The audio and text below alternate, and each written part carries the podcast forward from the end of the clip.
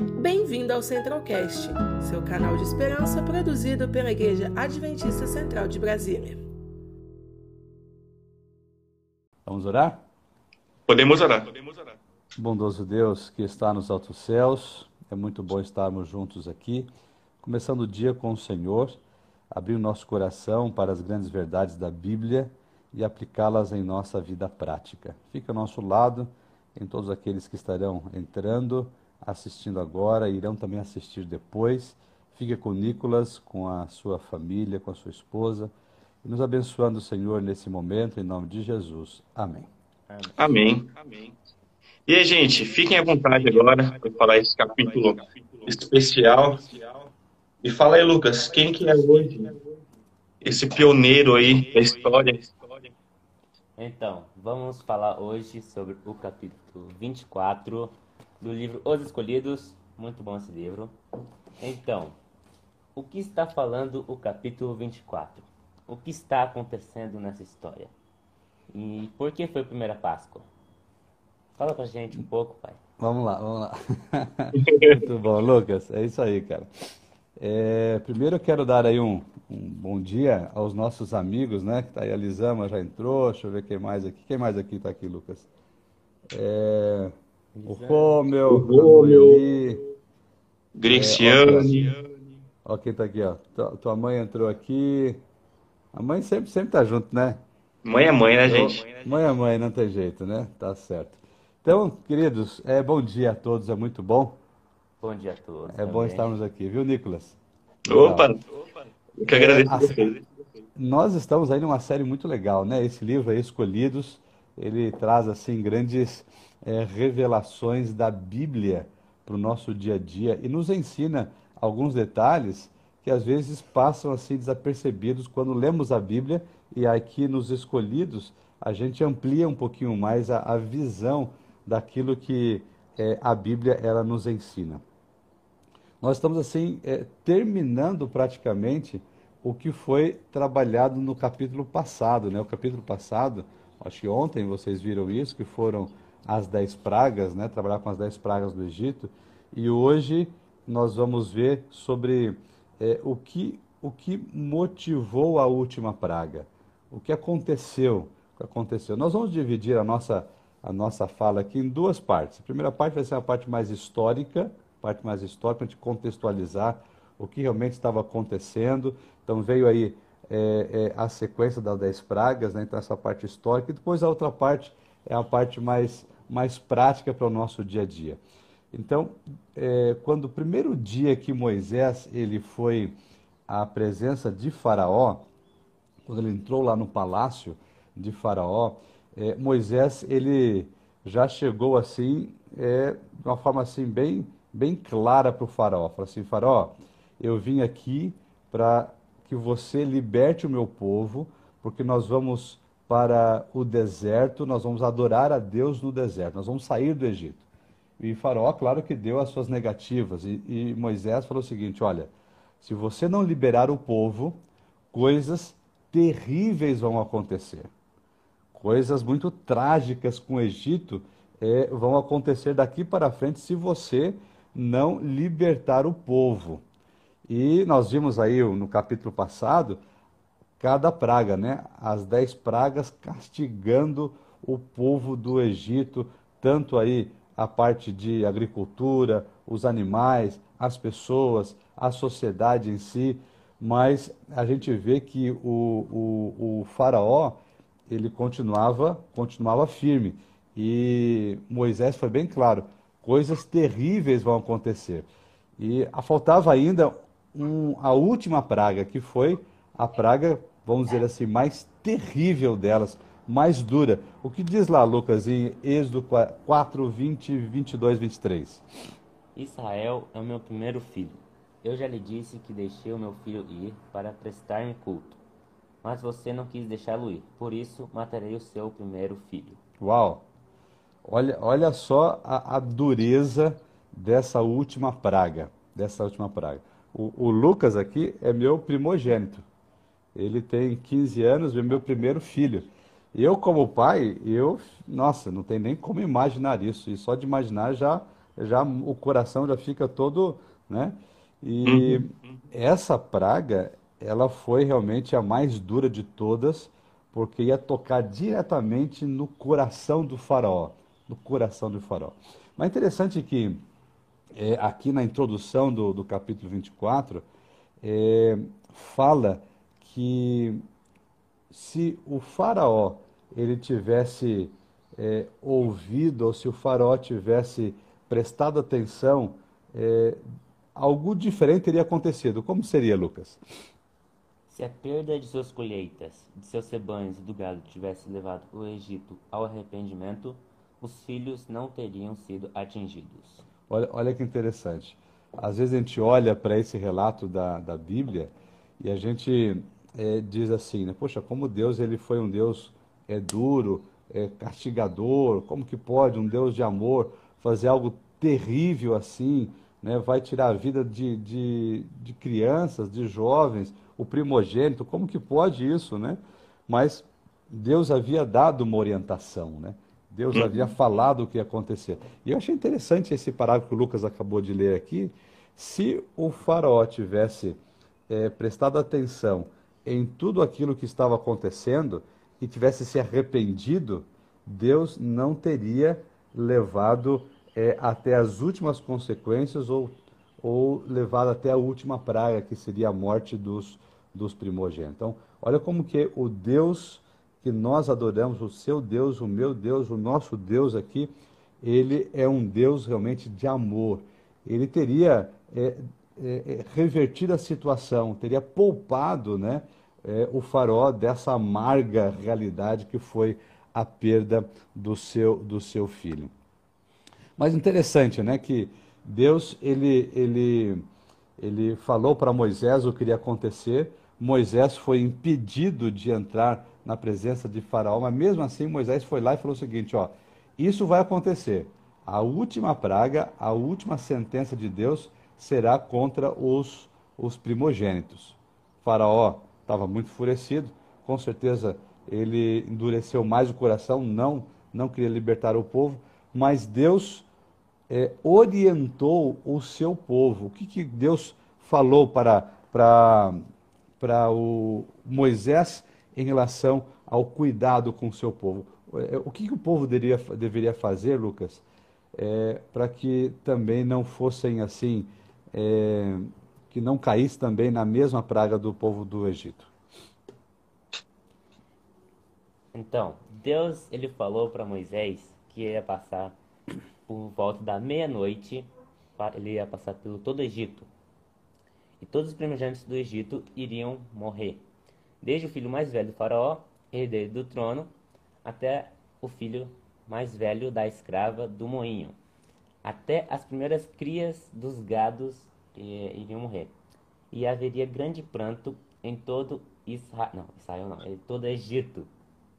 E como jamais houve antes. E o Senhor ele deu instruções para Moisés, aos filhos de Israel, é, a respeito de sua partida do Egito e sobre como que eles poderiam se prevenir so, é, contra o juízo que estava para cair. E cada família, sozinha ou reunida com outras, deveriam matar um cordeiro ou um cabrito sem defeito e com feixe de ísopo. Eles tinham que espalhar sangue pelas portas, nas laterais, vigas superiores das portas das casas para que quando o anjo destruidor passasse meia-noite, não entrasse naquela casa. E naquela noite eles deveriam comer pão sem é, carne assada, pão sem fermento e ervas amargas, que naquela noite Moisés os orientou. É como diz, é como se fala em Êxodo 12, 12 antes, antes de você ler, Lucas, 13. pega aí a sua Bíblia, você que está acompanhando a gente. Pega lá sua Bíblia, abre qual é o texto aí, Lucas? Êxodo 12, versículo 12 e 13. E então, o Lucas vai ler aqui, mas pega a tua Bíblia aí, vamos acompanhar junto né, esse texto, que é o texto que dá aqui a, a luz daquele, desse contexto que o Lucas comentou. Fala aí, Lucas. Naquela mesma noite passarei pelo Egito e matarei todos os primogênitos, tanto dos homens como dos animais, e executarei juízo sobre todos os deuses do Egito. Eu sou o Senhor. O sangue será um sinal para indicar as casas em que vocês estiverem. Quando eu vir o sangue, passarei adiante. A praga de destruição não os atingirá quando eu ferir o Egito. Olha que maravilha, obrigado, Lucas. Essa, essa é a realidade. É, estava bem claro o que o povo deveria fazer, o que, o que Deus havia orientado as pessoas fazerem para se protegerem dessa última sentença ao Egito, ao Egito. Então, é, eles deveriam sacrificar um animal, né? Esse, esse, esse cordeiro, esse animalzinho, essa ovelha, ela não devia ter defeito nenhum, devia ser bem, bem pura, bem perfeita. E, e eles deveriam colocar o sangue, né, como o Lucas falou, nas portas e tudo mais. Há alguns significados. Eu listei aqui, viu, viu Nicolas, e aos nossos amigos também aí, nosso pessoal, é, nossos, é, todos que estão assistindo, é, o porquê desse, desses elementos que Deus falou. Essa foi a primeira Páscoa. Isso ficou de, de, de ensino para gerações futuras, para gerações futuras. E hoje nós lembramos disso também, né, Nicolas? Hoje nós, estamos, nós temos essa lembrança da Páscoa, essa foi a primeira. Então nós temos é, o isopo, né, que diz, que o Lucas falou aqui. O isopo era uma planta, uma plantinha assim, sabe? Então eles pegaram um arbusto dessa planta e com, com as folhinhas dessa planta eles mergulharam no sangue e passaram nos, na, nas laterais da porta, nos umbrais da porta. Essa, essa planta ela tem um significado de um simbolismo de purificação, de purificação. Então, o que estava acontecendo ali era um ato de purificação. Lá em Salmos 51, 7, diz assim, né? Purifica-me com isopo e ficarei limpo, lava-me e, e ficarei mais alvo do que a neve. Então, existia um elemento de purificação, de preparar o povo da saída do Egito para levar o povo para o deserto, né? A passagem, a libertação, a purificação. O cordeiro, então o cordeiro sem defeitos, sem, sem mancha, sem doença, saudável. Interessante que é, é, é, o cordeiro, Lucas, ele não, não quebraram nenhum osso do cordeiro. Essa, era uma, essa também foi uma orientação, porque esse cordeiro que foi morto, ele simbolizava a quem? A, a Cristo Jesus, né? que viria como o cordeiro de Deus que tira o pecado do mundo. Né? Então, significava a a interesse, ou seja, a totalidade do sacrifício de Cristo. Então, quando Jesus morreu na cruz, não, não, ele não, os ossos de Cristo não foram quebrados. Então, existia um simbolismo disso, né? Então, um cordeiro perfeito, simbolizando a Cristo. Eles comeram a carne desse, desse cordeiro. Então, nós vamos lá em João 6, 53, 54 e 63, no contexto, diz assim, né? Se não comerdes a carne do Filho do Homem, se não beberdes o seu sangue, não tereis vida em vós mesmos. Então, o contexto é quem come a minha carne e bebe meu sangue tem vida eterna. Então, é, esse, essa, essa ilustração, o ato de comer a carne do cordeiro, está dizendo o seguinte: eu participo, eu aceito a Cristo Jesus. Nosso contexto de hoje, né? No contexto deles lá, eu aceito isso para a minha vida, né? Eu estou participando disso. As ervas amargas que eles comeram que ervas amargas hoje seria o quê? Um agrião da vida, né? Gosta de agrião, ô, ô, ô Nicolas? Ó, oh, pastor, não como muito não, viu? Eu tô na rúcula do Paraná. Rúcula, rúcula também é meio merdidinha, né? É. Então, assim, ervas, ervas amargas, simbolizando, assim, a amargura desse tantos anos que eles ficaram no cativeiro egípcio. Eles não esquecerem disso, foram momentos terríveis. E o pão sem fermento, né, falando é, que eles uma vida sem pecado, né? se afastando de tudo aquilo que é errado, que recebessem vida e nutrição da parte de Cristo, da parte de Deus. Né? Então, esse é o contexto histórico daquilo que eles foram preparados. Agora, nós precisamos colocar isso da forma prática. O que isso tem a ver com você? O que isso tem a ver com o seu, o seu dia a dia? Então, você vai sair para trabalhar daqui a pouco, né? Uhum. Pode ser na sua casa ou se você vai para o seu ambiente de trabalho. É, muitos aqui, daqui a pouco o Lucas vai, vai entrar na, na escola, né? Na escola virtual, né, Lucas? É, daqui a pouco vai para o Zoom aí com os, com os colegas. Tá, e o que, que isso tem a ver, né, Nicolas? Você vai trabalhar agora, não vai? Daqui a pouco, Nicolas? Daqui a pouquinho, já, tô, já com o uniforme já. Já tá com o uniforme aí? Deixa eu ver. Tô com o uniforme já. Olha aí. Olha aí. Maravilha. O que isso tem a ver, Nicolas, né? O que tem a ver isso é, com o nosso dia a dia? Então, a última praga, é, o anjo do Senhor passou e tirou a vida dos primogênitos. É, os, os, os israelitas, eles se protegeram, ficaram dentro das casas, eles seguiram a orientação, colocaram sangue nos ubrais, comeram a carne, comeram as ervas amargas, comeram pão, ficaram lá dentro es- é, na expectativa. O Senhor passou e não houve destruição dos primogênitos nas casas do povo de Israel, do povo de Deus. Qual é a lição prática disso? Lucas, o, o- que, que isso tem a ver com o nosso dia a dia? Tudo isso foi uma prova de obediência. O povo, ele precisava dar uma prova de fé por meio da obediência. Assim, todos aqueles que esperavam ser salvos pelo sangue de Cristo também devem compreender que tem algo a fazer para alcançar a salvação. É, necessitamos nos desviar do pecado para a obediência. Muito bem, é isso mesmo. A lição prática, viu, Nicolas, para o nosso dia a dia é seguir as orientações de Deus, seguir as orientações de Deus. É algo interessante que eu vi aqui no, no- nesse capítulo é que diz o seguinte: olha só que interessante. É, alguns egípcios, olha só, Nicolas, alguns egípcios que, é claro, todo mundo ficou sabendo dessa, dessa, dessa última praga, porque estava vindo uma praga atrás da outra, estava todo mundo assim, né? É, sem Tem saber o que estava acontecendo. época, né? Imagina, imagina a confusão de tudo isso aí, Nicolas, né? Imagine só, ó, quando vê essa nuvem de gafanhoto lá, né? Lá do sul, lá da Argentina e tudo mais, ficou todo mundo aí com medo, né? Agora imagina isso acontecendo uma coisa atrás da outra, né? Uma coisa atrás da outra, assim. E foi terrível para o Egito. Então estava todo mundo ligado ao que estava acontecendo.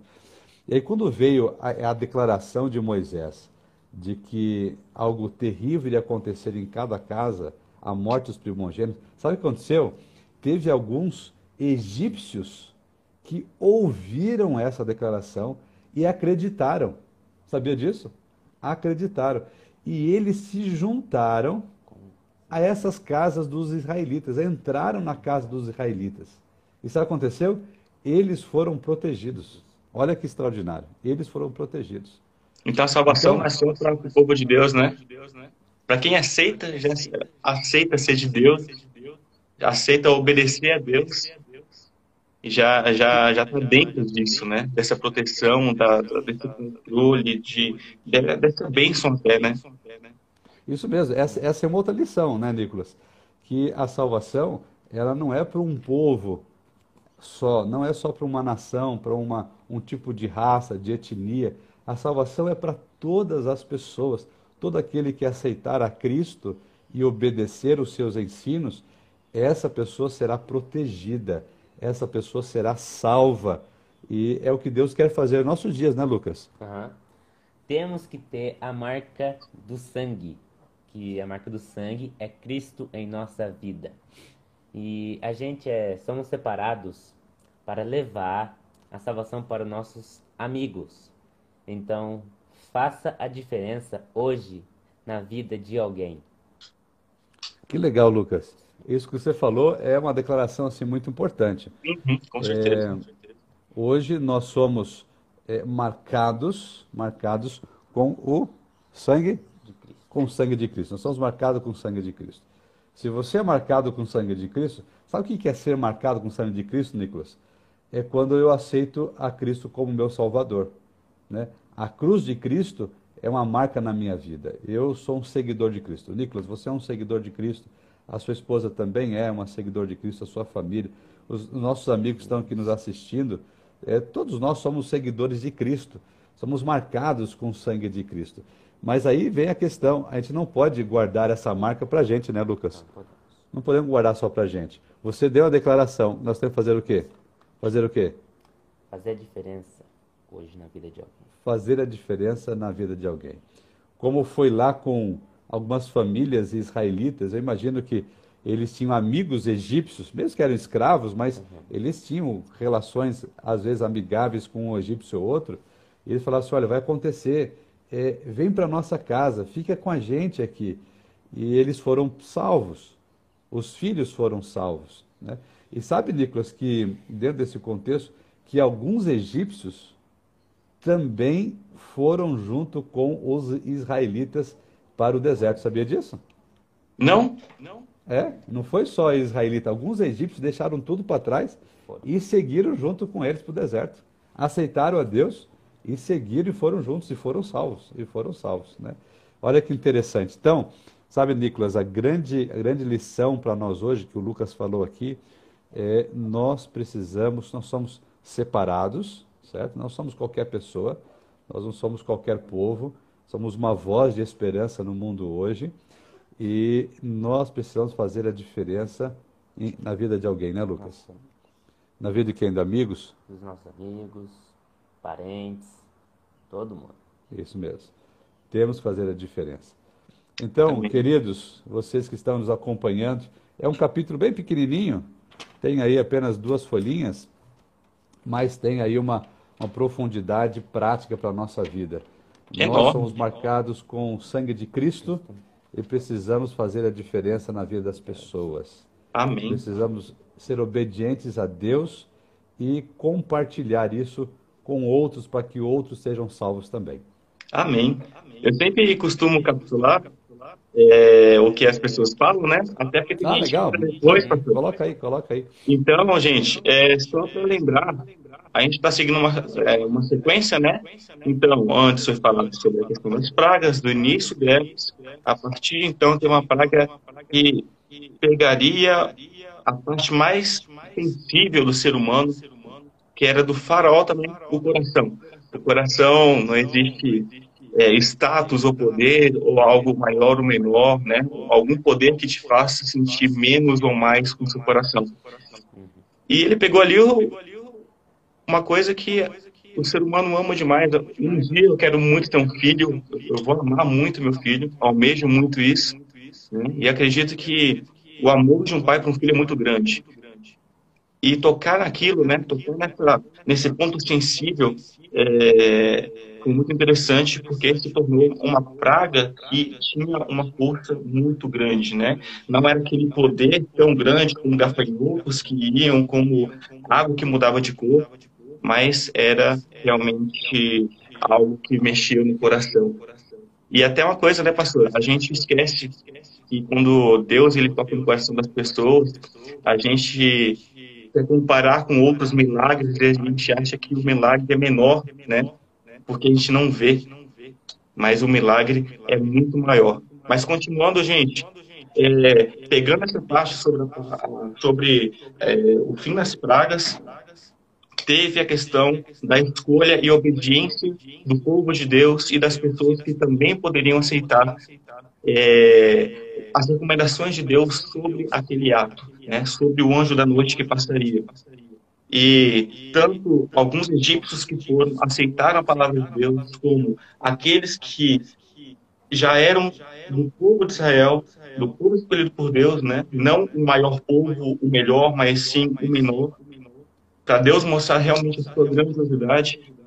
Eles acreditaram, seguiram, ouviram a Deus e foram salvos por ter a sua obediência, né? Com a sua marca de sangue.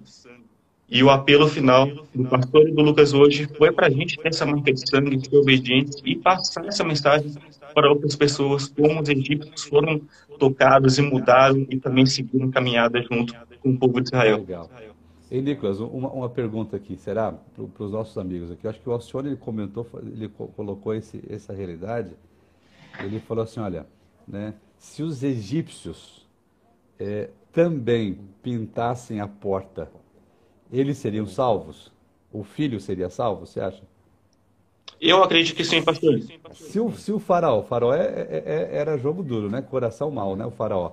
Mas se o faraó tivesse pintado a porta da casa dele, o filho dele seria salvo? Seria salvo, hein? Olha, olha que legal, né? Então, Ele assim, obediência, né? Então, olha que fantástico, extraordinário isso. É, a obediência a Deus nos leva à proteção. Então, Deus não estava olhando assim, olha, só vai ser o, os israelitas, as portas israelitas que serão é, é, é protegidas, as casas, né? O filho será protegido. Deus falou assim: todas as casas, qualquer casa, o anjo vai passar, né? E vai ver assim: tem marca, passou. Não tem marca, entrou. entrou. Então, assim, é, é, bem por aí o negócio: é obediência prática ao Senhor Deus. Uhum. E é uhum. isso que Deus quer fazer. Deus quer proteger a gente diariamente. Então, tudo aquilo que Deus fala é apenas para dizer: filho, eu amo você, eu quero proteger você, eu quero cuidar de você. Como cuidou do povo dele lá no passado, ele pode cuidar de você e de mim hoje também. Nas coisas mais Amém. simples da vida, Deus cuida todos os dias. Amém. Amém. Pastor Lucas, é, eu quero agradecer muito sobre a, a mensagem que vocês passaram, né? mesmo sendo um capítulo pequeno. Que mensagem grande, né? E a gente começa um dia com, com um, um, sentimento de querer ter a marca no coração, na testa, no peito, né? mostrar para todas as pessoas que é, a gente sente Deus vivendo a nossa vida a gente quer que Deus viva cada vez mais para a gente mostrar as bênçãos e que outras pessoas vejam também isso, né? Essa marca, essa mancha no nosso, no nosso peito e fala, o que, que é isso? Eu também quero ter, né? Então, eu quero muito agradecer é, vocês dois, essa grande dupla aí, passando essa mensagem muito grande. E para a gente finalizar, eu queria pedir que o Lucas fizesse uma oração final, né? Para a gente finalizar essa mensagem deste capítulo e também orando para a bênção do dia das pessoas que estão aqui nos acompanhando e das pessoas que também não puderam estar. Vamos orar então. Querido Deus, muito obrigado por esse dia, quinta-feira, dia lindo que amanheceu. Abençoe cada um que está nessa live. É, agora a gente vai para os nossos trabalhos, nossos deveres, aulas. Deus abençoe, abençoe cada um que está aqui, abençoe cada família. É, nos ajude a fazer a diferença é, na vida de alguém, Senhor. Nos dê um bom dia, em nome de Jesus. Amém. Amém.